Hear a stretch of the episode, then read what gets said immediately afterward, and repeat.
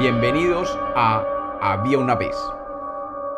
Hoy tenemos un cuento sobre un pueblo y un dragón de múltiples cabezas. Bienvenidos de nuevo a Había una vez. Espero que lo disfruten. Había una vez, había una vez un pueblo muy pobre que vivía a la sombra de un dragón de siete cabezas. El pueblo vivía atemorizado porque todos los días el dragón salía de su cueva y se dirigía hacia el pueblo. Durante su camino, cada una de sus cabezas se iba comiendo todo lo que iba encontrando a su paso. Así, si el dragón pasaba cerca a una granja de gallinas, sus cabezas se movían ágilmente y cuando las gallinas salían despavoridas tratando de escapar de aquella presencia, las cabezas se las iban comiendo, dejando solo unas pocas que se alcanzaban a escapar para una futura ocasión. Si el dragón pasaba por una granja de cerdos, las cabezas escogían los cerdos más gordos y se daban un festín maravilloso dejando solamente los cerdos flacos, sabiendo que algún día estarían gordos y apetitosos. Si el dragón pasaba por un sembrado de maíz, se sentaba cómodamente en el medio de la siembra y con sus siete cabezas se dedicaba a satisfacer su gula comiendo entre el 10 y el 30% de lo cultivado.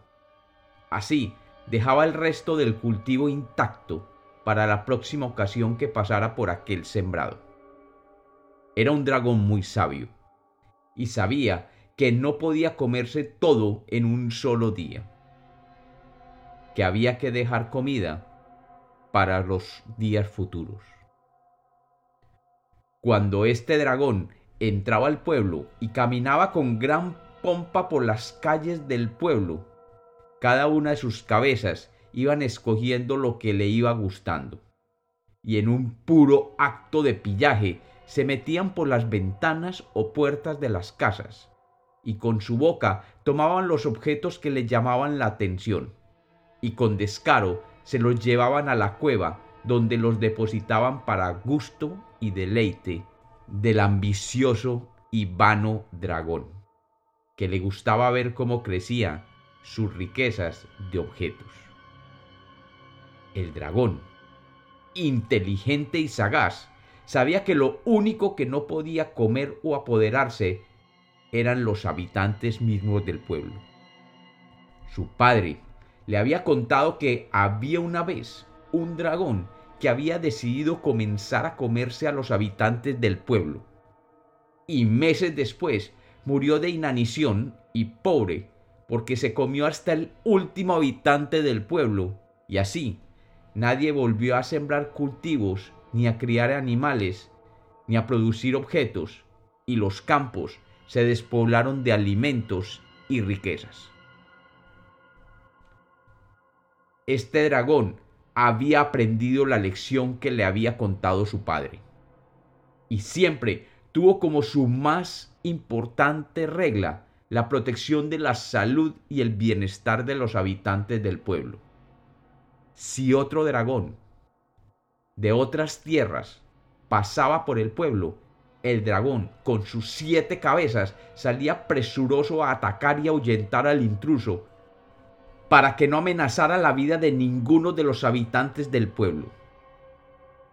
Era su deber proteger a quienes le proveían de sus alimentos y objetos de valor. Un día, los habitantes cansados de su pobreza y de ver cómo el dragón se comía sus cultivos y sus animales, y cómo se apoderaba de muchos de los objetos de valor que alcanzaban a poseer, decidieron enfrentarlo. Para ello, quisieron seleccionar de entre todos los habitantes del pueblo 100 personas que formaran un comité que tomara decisiones de cómo enfrentar la amenaza diaria que representaba aquel dragón de siete cabezas.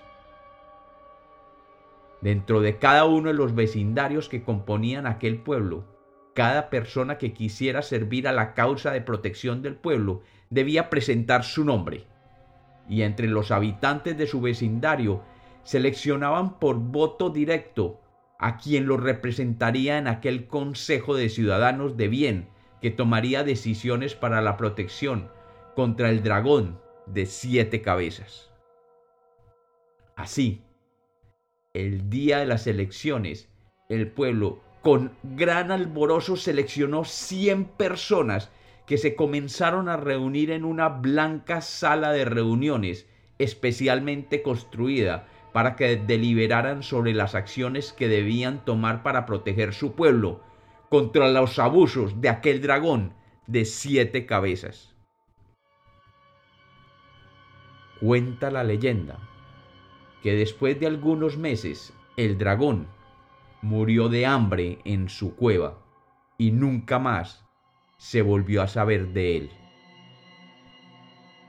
Dicen algunos campesinos que por muchos días se le vio vagando por los campos sin encontrar absolutamente nada que comer, ya que todo cuanto se cultivaba o criaba era consumido por el dragón de cien cabezas que vivía en aquella cueva blanca en el medio del aún más pobre pueblo.